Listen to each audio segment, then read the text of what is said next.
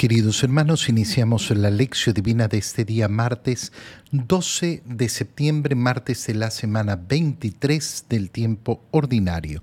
Por la señal de la Santa Cruz de nuestros enemigos, líbranos Señor Dios nuestro, en el nombre del Padre y del Hijo y del Espíritu Santo. Amén.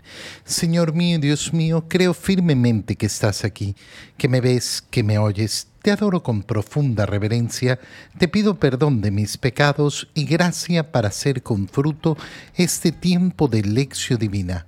Madre mía Inmaculada, San José, mi Padre y Señor, Ángel de mi guarda, interceded por mí. En este día martes, al continuar con la lectura de la eh, primera, perdón, de la carta de San Pablo a los colosenses, leemos el capítulo 2, versículos 6 al 15. Hermanos, puesto que ustedes han aceptado a Cristo Jesús el Señor, vivan como verdaderos cristianos, permanezcan arraigados y cimentados en Él, con fe firme como se lo enseñaron a ustedes y en continua acción de gracias. Que nadie los vaya a engañar con teorías y razonamientos falsos que se fundan en tradiciones meramente humanas y en valores de este mundo, pero no en Cristo, porque en él porque en el cuerpo de Cristo habita toda la plenitud de la divinidad e incorporados a Él, que es la cabeza de todos los ángeles, también ustedes participan de su plenitud.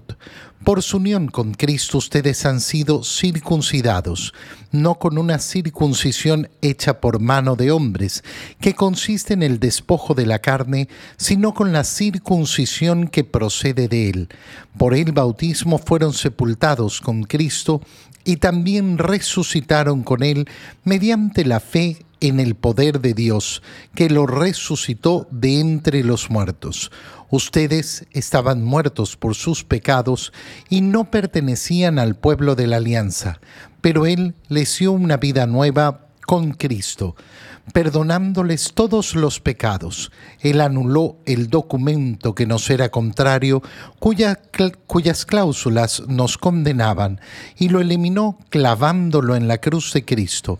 Con esto, Dios les quitó su poder a los principados y potestades y los humilló a la vista de todos, llevándolos cautivos en el cortejo triunfal de Cristo.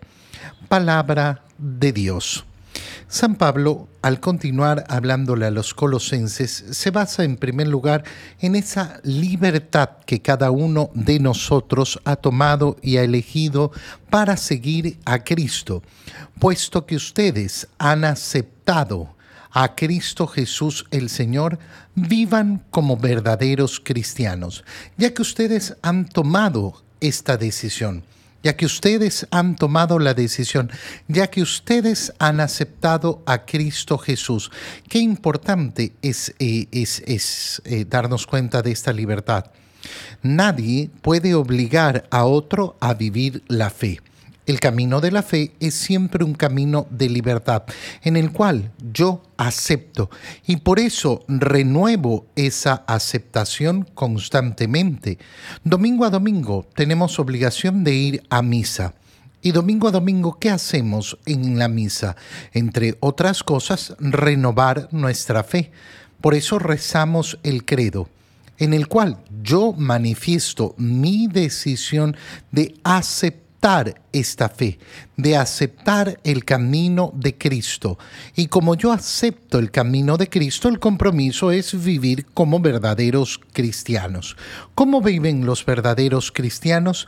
Permaneciendo arraigados y cimentados en Él, con fe firme ¿Cómo le enseñaron, eh, como les eh, lo enseñaron a ustedes y en continua acción de gracias? Es decir, no cambiando las normas de la fe, no pensando que la fe puede transformarse de un momento a otro de acuerdo a lo que a mí me parece, de acuerdo a lo que a mí me apetece. No, respetando efectivamente la verdadera fe, la fe en el Señor. Que nadie, por tanto, los vaya a engañar con teorías y razonamientos falsos que se fundan en tradiciones meramente humanas y en valores de este mundo. Eh, mira cómo San Pablo ya está anunciándole a los colosenses cómo hay personas que se dedican a engañar, que se dedican a vender teorías y razonamientos que son falsos. Y eso lo vamos a encontrar en el mundo continuamente. Una de, las, eh, una de las cosas más bonitas de pertenecer a la fe de la iglesia es justamente poner nuestra tranquilidad, nuestra seguridad en que yo no sigo las apetencias del mundo. Yo no sigo los cambios de los razonamientos que hace el mundo, que ya sabemos, un día opina una cosa, otro día opina otra, otro día decide que las cosas tienen que cambiar radicalmente porque ya no son lo que eran, eso que se llama eh, supuestamente progresismo mental, pero que en verdad no es un progresismo. ¿Por qué? Porque no lleva a un progreso verdadero, sino simplemente a manera eh, de cambiar de razonamiento de acuerdo a las ganas, de acuerdo a las conveniencias, de acuerdo a las falsedades, además. y, y, esto ya San Pablo lo está mostrando, esos razonamientos falsos que se fundan en tradiciones meramente humanas, en valores de este mundo, pero que no se fundamentan en Cristo. Nuestra fe no está fundamentada en esos razonamientos, sino fundamentada solamente en Cristo. Y dice entonces San Pablo, porque en el cuerpo de Cristo habita toda la plenitud de la divinidad e incorporados a Él, que es la cabeza de todos los ángeles, también, también nosotros participamos de esa plenitud. ¿Qué quiere decir San Pablo? Que no andemos buscando una grandeza mayor que la que ya tenemos, pretendiendo, no, es que va a haber una nueva teoría que nos va a alcanzar, una nueva revelación, una nueva eh, potestad. No, no, mira, en Cristo, en Cristo está todo. ¿Qué nos está diciendo en otras palabras? Cuidado con las falsas salvaciones. No hay otra salvación sino la salvación que nos ofrece Cristo. En Cristo está la plenitud.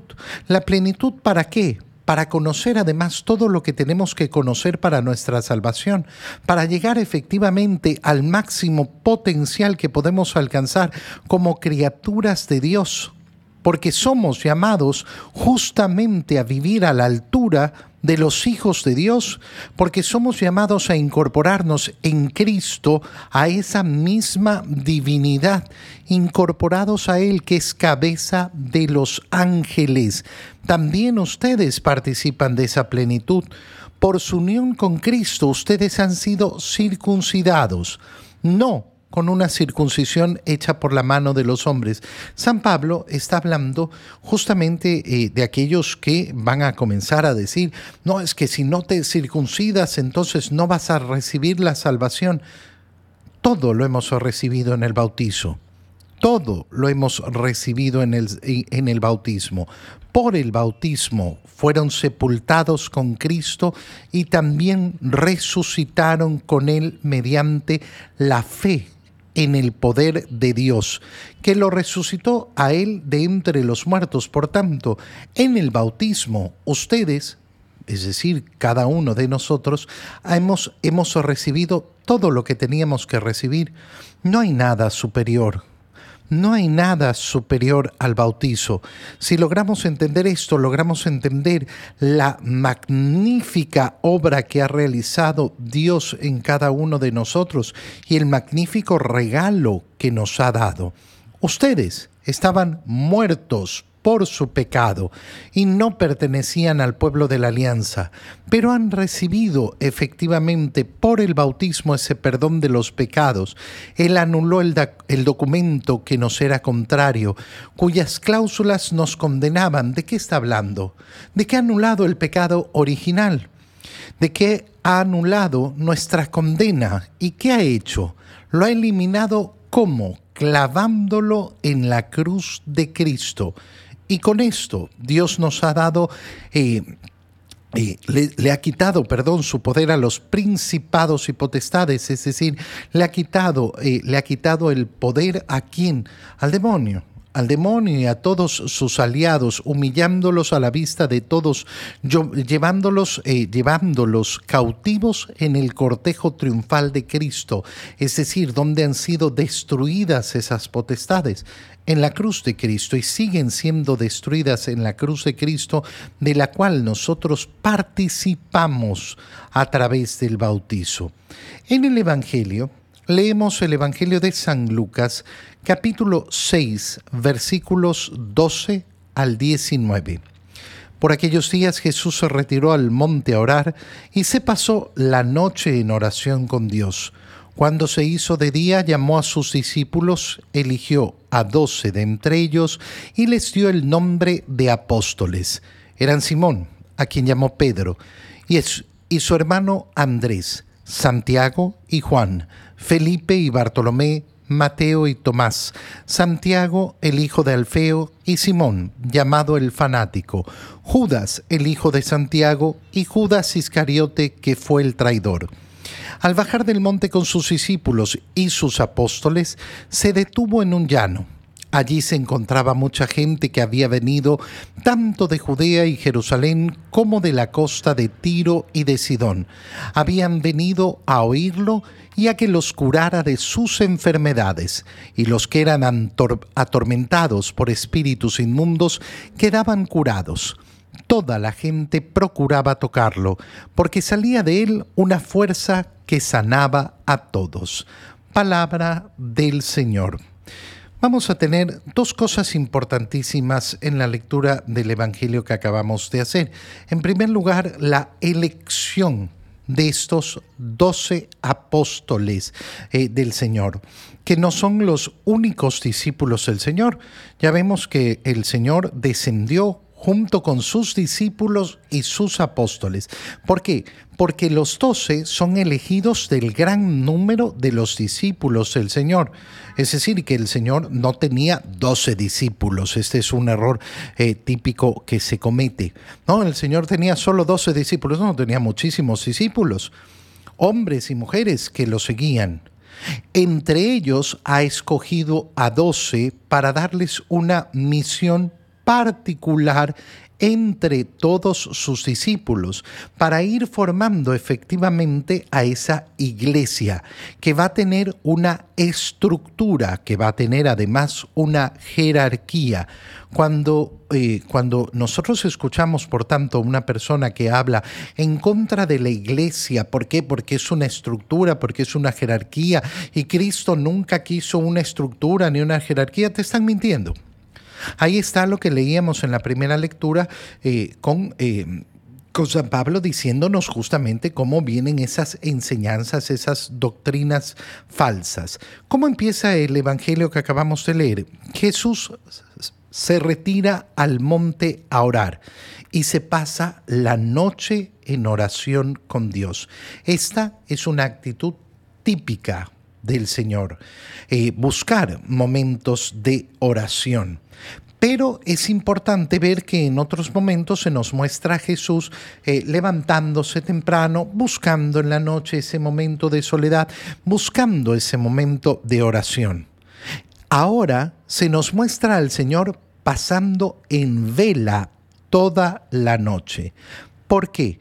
Porque la decisión que tiene que tomar es importantísima. Y delante de una decisión importantísima, ¿qué es lo primero que hace? Pasar en vela, orando. Oye, es tan bello, eh, es tan bello esto porque nos muestra. Eh, nos muestra el camino para tomar buenas decisiones. Para tomar buenas decisiones, ¿qué tenemos que buscar en primer lugar? Ese tiempo de oración. Si no hay ese tiempo de oración, eh, entonces no va a haber decisiones tomadas delante de Dios y por tanto no va a haber decisiones tomadas con sabiduría. Pero en segundo lugar, Delante de decisiones verdaderamente importantes, el Señor ora toda la noche.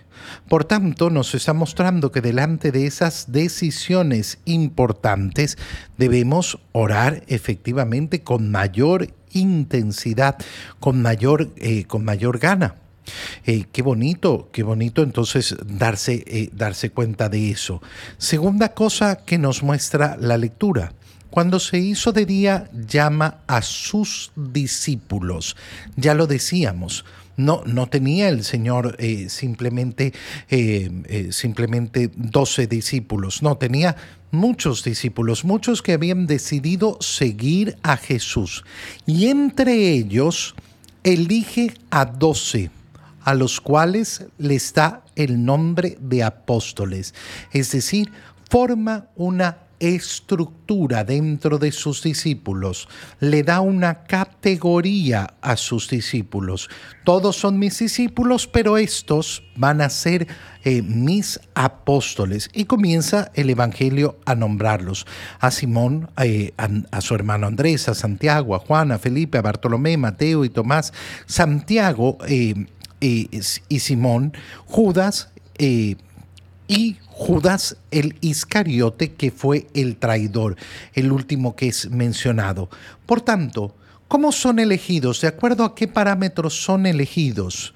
¿Son elegidos porque son los mejores entre los mejores? No. Está Judas, el traidor.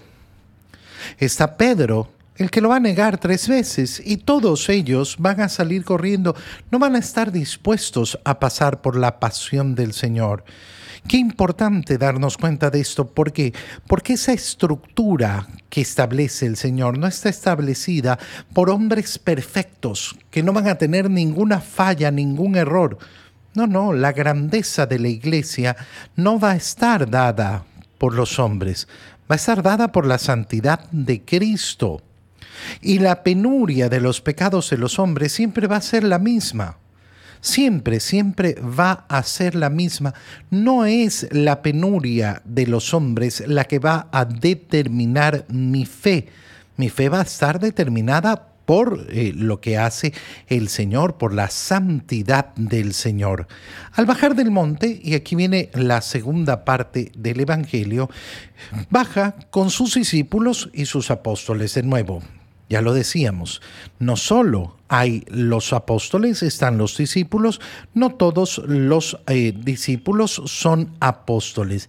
Dentro de ese grupo de discípulos hay hombres y hay mujeres, y por eso va a ser importantísimo ver toda esa estructura de la, eh, de la iglesia y toda esa jerarquía de la iglesia. Se detuvo en un llano y allí se encontraba mucha gente. Esto es lo mismo que en el Evangelio de San Mateo conocemos como el inicio del Sermón de la Montaña. En el eh, Evangelio de Lucas se le llama el eh, Sermón del Llano. ¿Cuál es la diferencia? La diferencia es que San Mateo nos cuenta cómo el Señor sube al monte con sus discípulos, se sienta y comienza a enseñarles. San Lucas lo cuenta con esta variación, es decir, que el Señor bajaba del monte eh, y en un llano a la bajada del monte donde se reúne mucha gente, va a comenzar a dar un sermón, una gran enseñanza. Y entonces vamos a encontrar eh, muchas, eh, muchas cosas similares entre uno y el otro. Eh, sabiendo que la predicación de Jesús no se basa en una sola vez. Una sola vez lo dijo, no, lo dice muchas veces en diferentes, eh, en diferentes momentos. Allí se encontraba mucha gente que había venido tanto de Judea y Jerusalén como de la costa de Tiro y de Sidón. Habían venido a oírlo. Qué bonito es eh, esa expresión. ¿A qué han venido estas personas?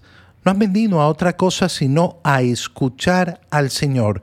Han venido a oír al Señor. Qué lindo, qué precioso es efectivamente poner nuestro corazón en ese deseo. ¿Qué, qué, qué has venido a hacer hoy? He venido a escuchar al Señor he venido a oír al Señor. Y también traían a sus enfermos. ¿Para qué? para que los curara y también a los que eran atormentados por espíritus inmundos para que fueran liberados.